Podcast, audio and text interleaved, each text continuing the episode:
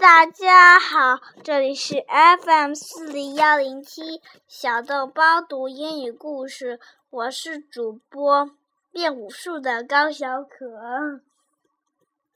你今天我要讲的故事是那个《The Gruffalo》的续集《The Gruffalo's Child》第二本书，也是我和我妈妈一起读的。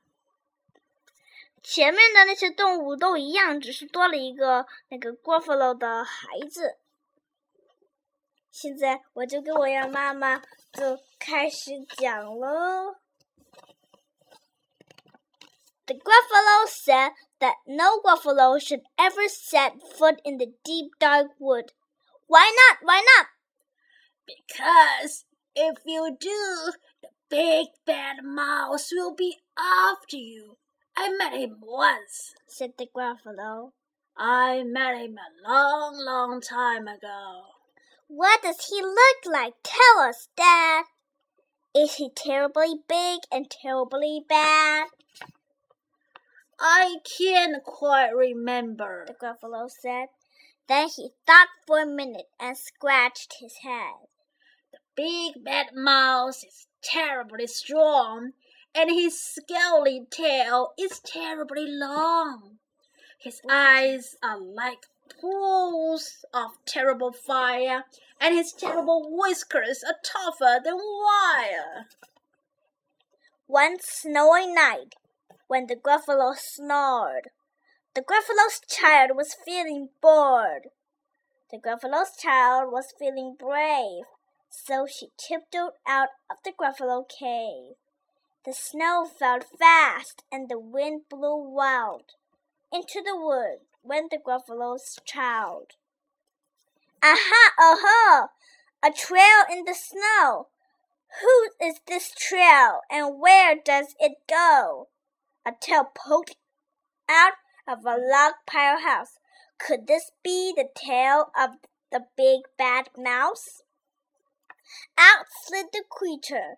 His eyes were small, and he didn't have whiskers. No, not at all. You're not the mouse. Not I, said the snake. He's down by the lake, eating Gruffalo cake. The snow fell fast, and the wind blew wild. I'm not scared, said the Gruffalo's child. Uh-huh, oh-ho! Marks in the snow! Whose are these claw marks? Where does they go? Two eyes gleamed out of a treetop house. Could these be the eyes of the big bad mouse? Out flew the creature. His tail was short, and he didn't have whiskers of any sort. You're not the mouse. To who? Not I. But he's somewhere nearby, eating Gruffalo pie.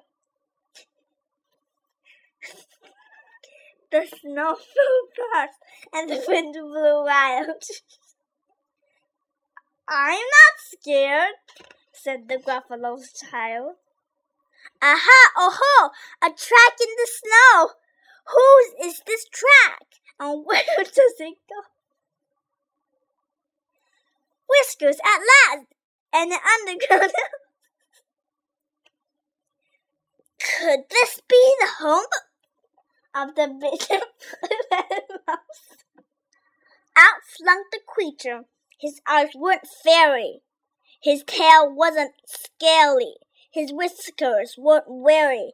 You're not the mouse. Oh, no, not me.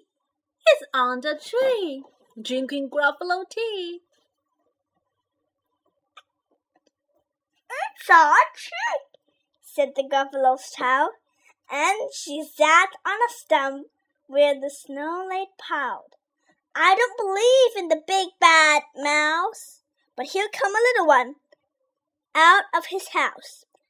Not big, not bad, but the mouse at least. You'll taste good as a midnight feast. Wait, said the mouse, before you eat. There's a friend of mine that you ought to meet. If you'll let me hop onto a hazel twig, I'll beckon my friend so bad and big. The Gruffalo's child unclenched her first. The big bad mouse, so he does exist. The mouse hopped into the hazel tree. He beckoned, then said, Just wait and see. Out came the moon. It was bright and round. A terrible shadow fell onto the ground. Who is this creature so big, bad, and strong? His tail and his whiskers are terribly long. His ears are enormous, and over his shoulder he carried a nut as big as a boulder. The big bad mouse! yelled the Gruffalo's child. The mouse jumped down from the twig and smiled. Aha, aha! Prints in the snow. Whose are these print, footprints? Where does they go? The footprints led to the Gruffalo cave, where the Gruffalo child was a bit less brave. The Gruffalo's child was a bit less bored. And the Gruffalo snored and snored and snored. 故事讲完了，谢谢大家，拜拜。拜拜。